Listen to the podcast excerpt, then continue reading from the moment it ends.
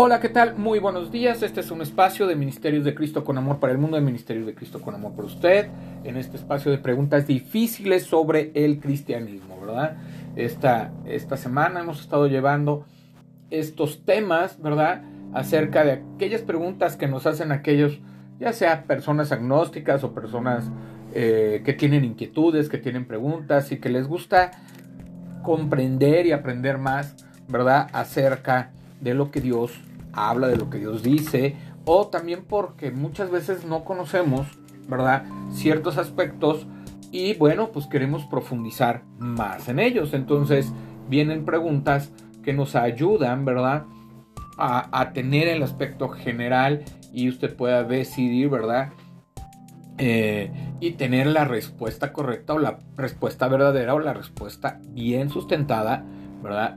De, de eh, estas preguntas o estas cuestiones que a veces nos cuesta trabajo entender. Bueno, la pregunta de hoy es una pregunta, la verdad, es un poquito eh, difícil, ¿verdad? Eh, que para muchos agnósticos, ateos o científicos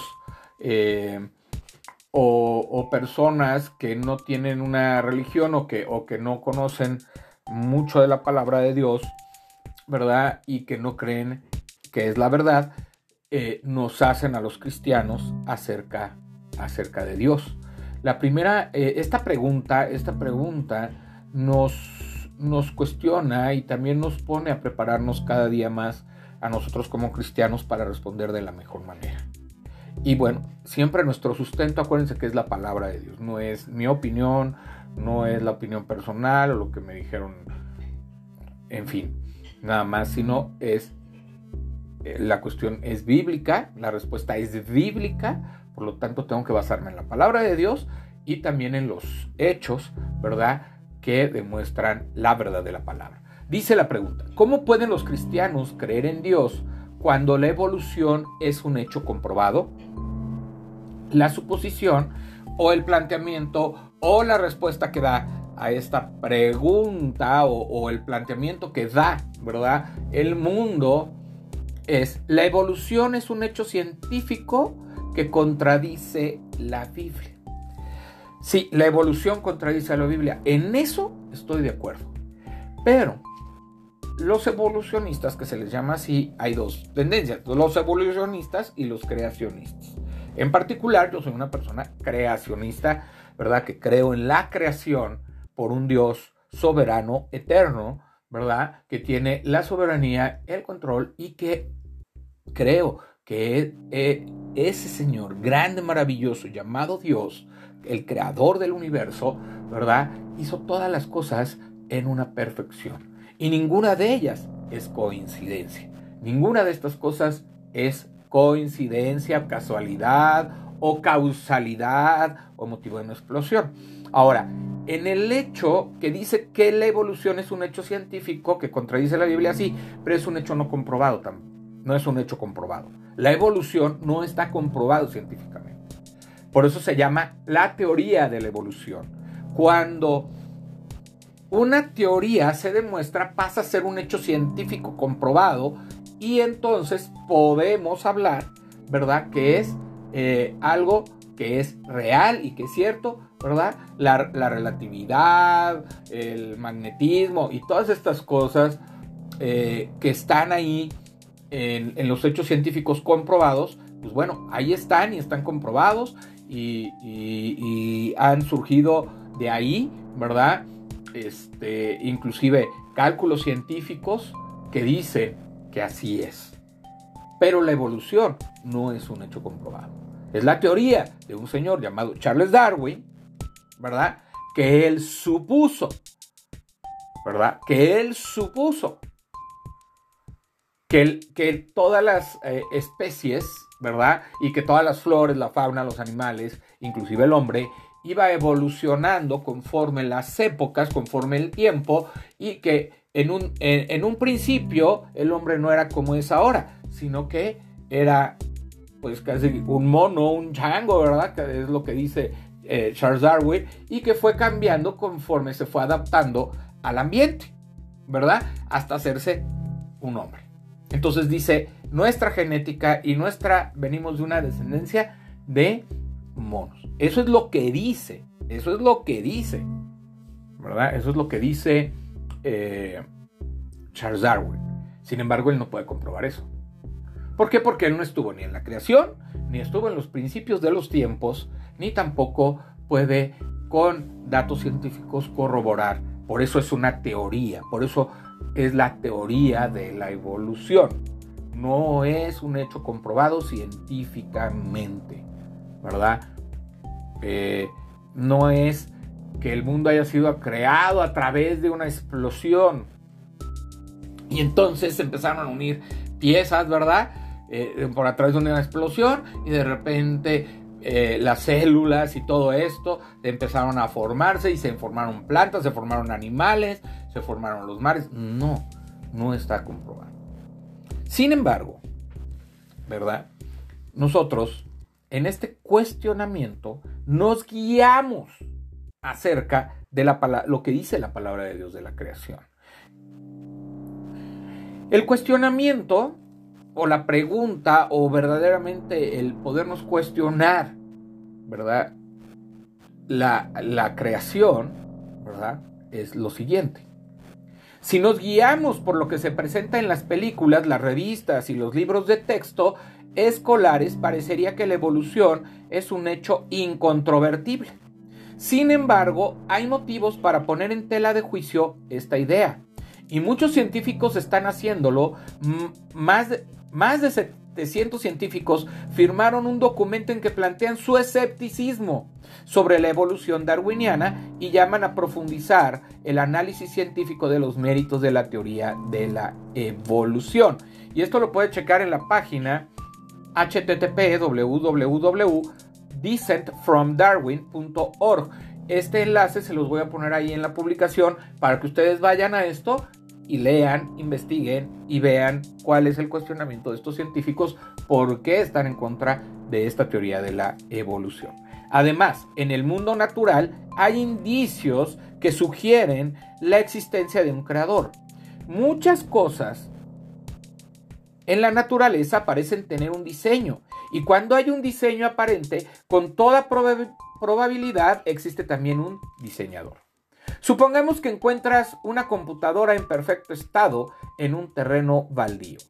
Nada te hará pensar que los componentes de esa computadora de pronto se conectaron precisamente para armar ese aparato complejo.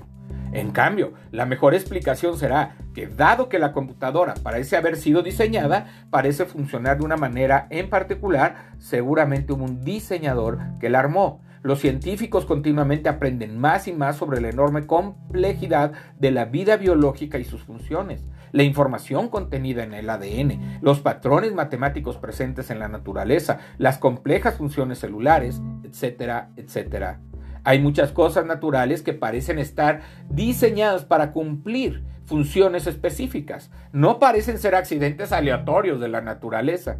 La presencia del diseño es indicio de un diseñador, un creador que trasciende el mundo natural. ¿Verdad? Eh, aquí dice ver los recursos sugeridos en la página siguiente para conocer más sobre los ejemplos de diseño, ¿verdad? Y las debilidades de la teoría de la evolución. Ok, entonces vamos a sustentar bíblicamente antes de, pensar, de pasar a la conclusión y a piensa en las consecuencias, vamos a, a ver el sustento bíblico. En el Génesis, el primer libro de la Biblia, ¿verdad? Que se llama el principio o el inicio, ah, Génesis eso quiere decir, dice, en el principio creó Dios los cielos y la tierra.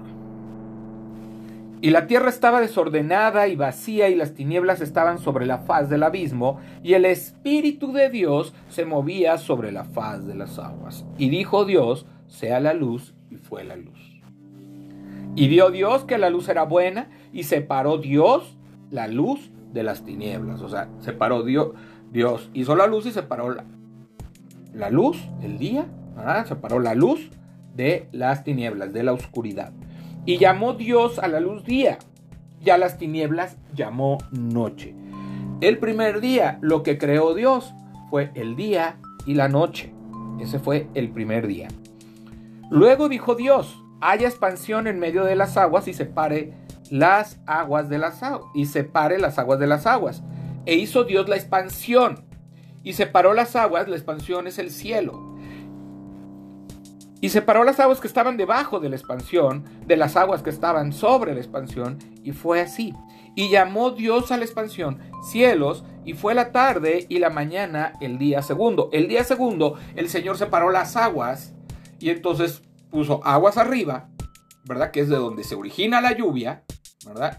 Las nubes, o sea, produjo el cielo, las nubes que producen el agua que cae sobre la tierra. Y en el, en el eh, y a la parte de abajo se le llamaron océanos, ¿verdad? Dijo también Dios, júntense las aguas que están debajo de los cielos en un lugar y descúbrase lo seco. Y fue así. Y llamó Dios a lo seco tierra y entonces separó, ¿verdad? Puso, separó las aguas de la tierra y entonces creó los mares y los ríos y todas estas cuestiones y dice que a lo de a, lo seco, ¿verdad? A la parte seca le llamó tierra y a los y a lo eh, lleno de agua, le llamó mares, y vio Dios que era bueno. Entonces, eso fue el segundo día. Todo esto fue el segundo día. El tercer día, vamos viendo. Después dijo Dios, produzca la tierra hierba verde, hierba que dé semilla, árbol de fruto que dé fruto, según su género, que su semilla esté en él sobre la tierra. Y fue así. Produjo pues la tierra hierba verde, hierba que da semilla según su naturaleza, y árbol que da fruto cuya semilla está en él, según su género, y vio Dios que era bueno. Y fue la tarde y la mañana del día tercero. El día tercero fue creada la hierba, los árboles, las flores, los frutos, ¿verdad? Los árboles que dan frutos. Entonces, ese día, ¿verdad? Fue creado. Es el tercer día. Recordemos que la creación fue hecha en siete días. Dijo luego Dios, haya lumbreras en la expansión de los cielos para separar el día y la noche, y sirvan de señales para las estaciones, para días y años, y sean por lumbreras en la expansión de los cielos, para alumbrar sobre la tierra, y fue así. Entonces, Dios creó dos grandes lumbreras, ¿verdad? Una que tenemos durante el día y otra que tenemos durante la noche, ¿verdad? E hizo Dios las dos grandes lumbreras, la lumbrera mayor para que señorías en el día, que es, y la lumbrera menor para que señorías en la noche. Hizo también las estrellas, o sea, hizo todo lo que ilumina el cielo, todo lo que produce luz, hizo el Señor, ¿verdad? Y dice, y las puso Dios en la expansión, o sea, en el cielo para alumbrar sobre la tierra y para señorear en el día y en la noche y para separar la luz de las tinieblas. Y vio Dios que era bueno. ¿Cómo se llama? A la lumbrera mayor se le llama sol, a la lumbrera menor se le llama luna y las estrellas que están en el cielo, que son miles y miles y miles. Cuando creó las estrellas, creó las galaxias, creó todos los planetas, creó todo lo que está en el cielo cuando fue creada las lumbreras. Y ahí, y vio Dios que era bueno, y ese día fue el cuarto. El cuarto día creó sol, luna, las estrellas.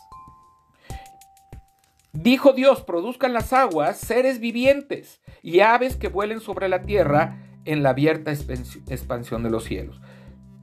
Y creó Dios los grandes monstruos marinos y todo ser viviente que se mueve, que las aguas produjeron según su género y toda ave alada según su especie. Y vio Dios que era bueno. Y Dios los bendijo diciendo, fructificad y multiplicaos y llenad las aguas en los mares y multiplíquense las aves de la tierra. Y fue la tarde y la mañana el día quinto. El día quinto creó todos los, todas las especies marinas, ¿verdad? Que dice monstruos marinos, todas las especies que hay en el mar fueron creadas y también fueron creadas las aves que vuelan sobre la tierra y sobre las aguas. Entonces vemos que son las aves y todo género de, criaturas marinas fueron creadas el quinto día.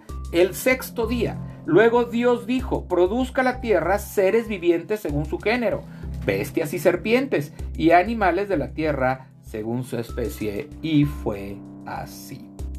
E hizo Dios animales de la tierra según su género, y ganado según su, según su género, y todo animal que se arrastra sobre la tierra según su especie, y vio Dios que era bueno. Entonces dijo Dios, hagamos al hombre a nuestra imagen, conforme a nuestra semejanza.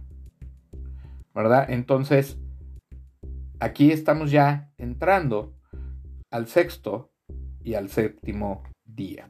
Entonces dijo Dios, hagamos al hombre a nuestra imagen, conforme a nuestra semejanza, y señoré en los peces del mar, en las aves de los cielos, en las bestias, en toda la tierra y en todo animal que se arrastra sobre la tierra. Y creó Dios al hombre a su imagen, a imagen de Dios los creó, varón y hembra los creó, y los bendijo Dios y les dijo, fructificad y multiplicad, llenad la tierra y sojuzgadla, y señoread en los peces del mar, las aves de los cielos y en todas las bestias que se mueven sobre la tierra.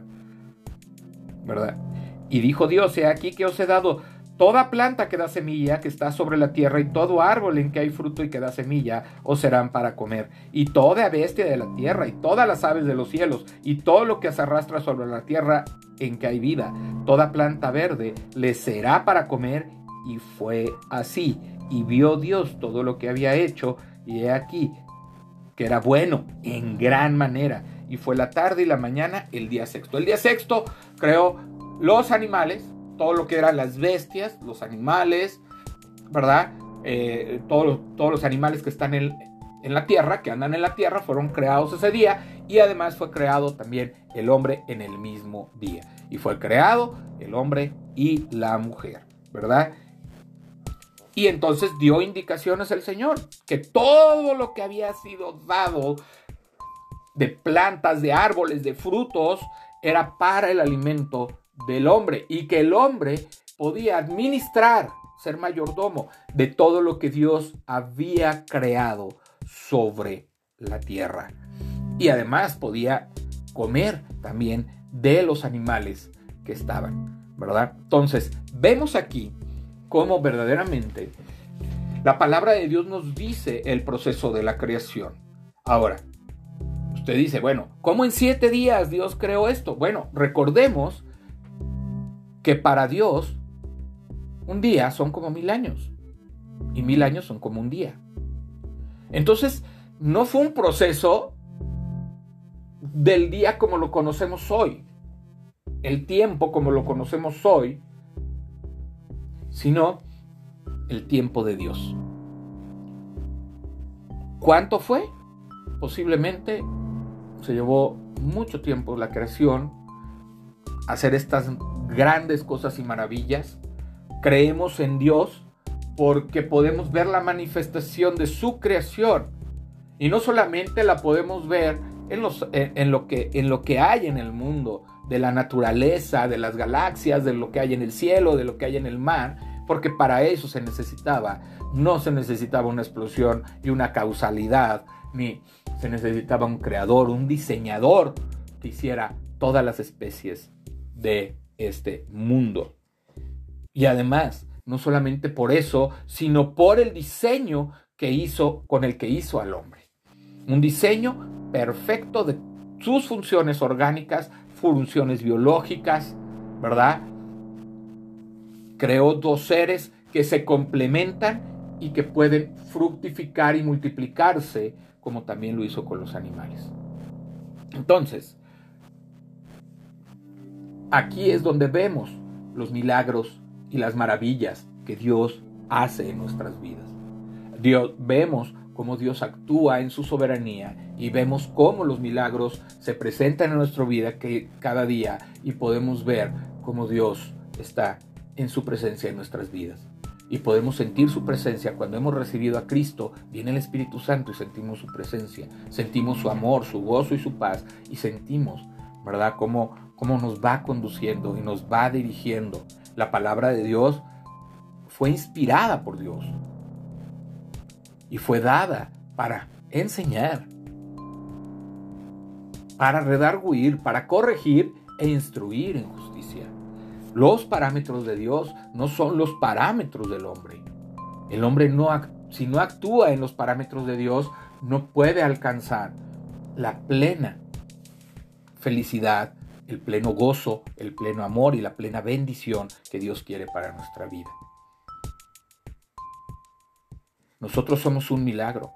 Nosotros, fíjese usted cómo fuimos siendo creados dentro del vientre de nuestra madre durante nueve meses.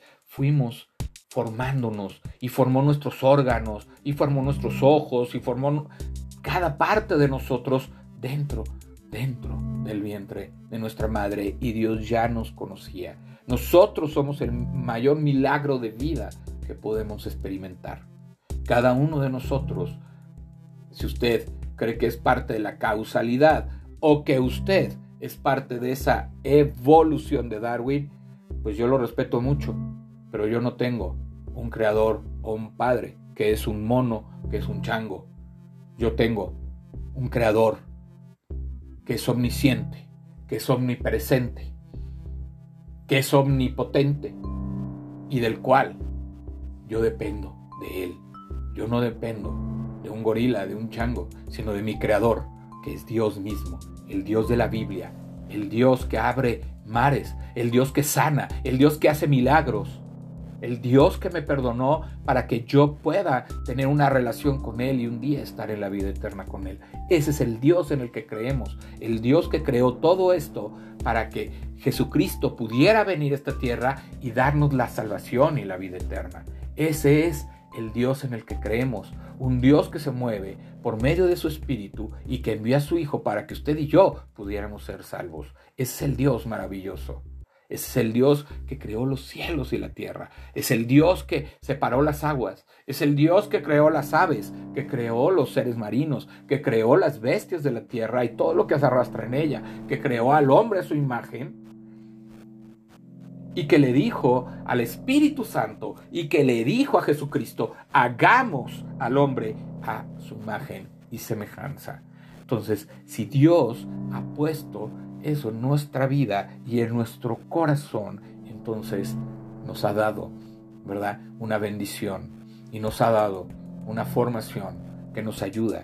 La, la, inteligencia que usted tiene, la puso Dios en usted. La creatividad, la puso Dios en usted, porque lo hizo a su imagen y semejanza. Por eso somos capaces de crear cosas increíbles, porque Dios nos dio parte de esa eh, inteligencia, de esa sabiduría para crear. Porque Dios es un Padre creador. Dios hace todas las cosas nuevas. Y hace que todas las cosas viejas pasen y que hoy podamos ser nuevas criaturas. Por su gloria, por su gracia y por su amor. Ese es en el Dios en el que creemos. A veces se cree que la evolución es verdad no tanto por las supuestas pruebas científicas, sino debido a, una cosmovisión conocida como naturalismo. El naturalismo afirma que el universo es un sistema cerrado de materia y energía.